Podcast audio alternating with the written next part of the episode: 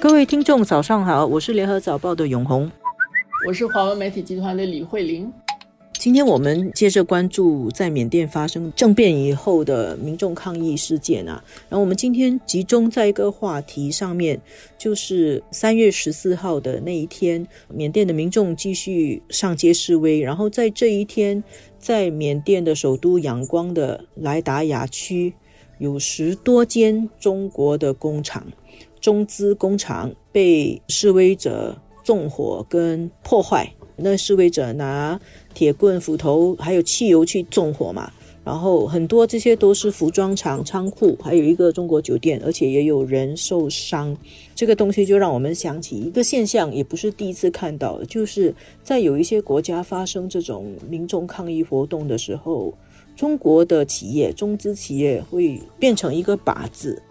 过去有更多我们看到的时候是特别像非洲啊，它很多时候是当地的民众跟当地的中资企业之间的一些冲突，所以中资的工厂会遇袭呀。现在是这个国家缅甸的人，他们对于中国有一个负面的印象，他们有一些看法，他们就。拿中资企业去出气，这些民众他们怀疑发动政变的军政府是得到中国政府的支持的。其实这些天来一直都有缅甸的社会舆论很多这种讲法，他们还去中国大使馆请愿。那么中国官方呢是否认他有在后面支持军政府，而且中国官方就是强调说。中国政府跟被政变的翁山苏之的政党还保持良好的关系的，但是缅甸人民就不买账。这个驻缅甸的大使很早就出来，二月十六号左右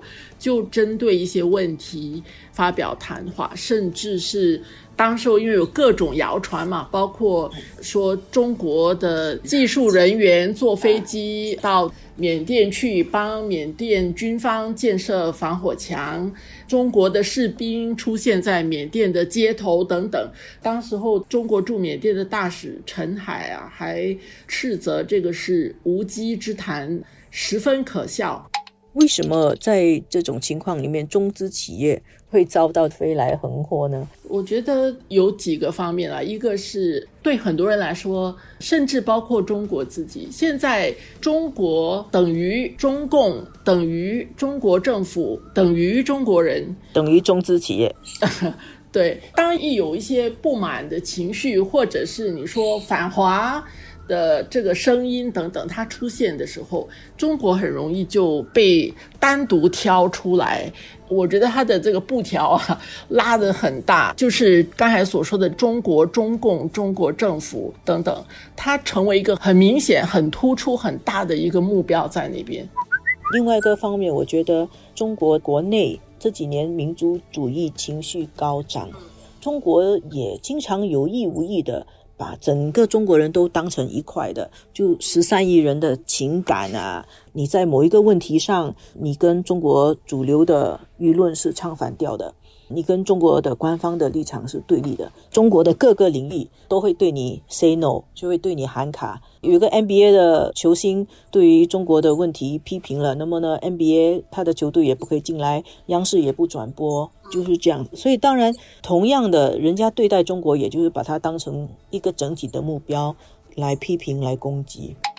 外面的人在看待中国的时候，他们的那个视角，从某个角度来说，你可能对中国不是很公平。但是我觉得，其实它也反映中国在国际的空间里面，它面对的难处，也是反映了它还有很大的空间可以去提高自己的国际形象。中资的企业当中有很多，其实它是民营企业，他们走出去，但是走出去了，他还是被看成是代表中国的国家的这种形象、文化的这种形象。那么，我想他们跟当地的员工的雇佣关系如果是很好的话，你说这个会不会对中国的形象是有帮助的？因为实际上它是为当地提供了很多就业的机会。对，所以这些个别企业自己也要更多的让利给当地了。像我们看到缅甸发生这个局面，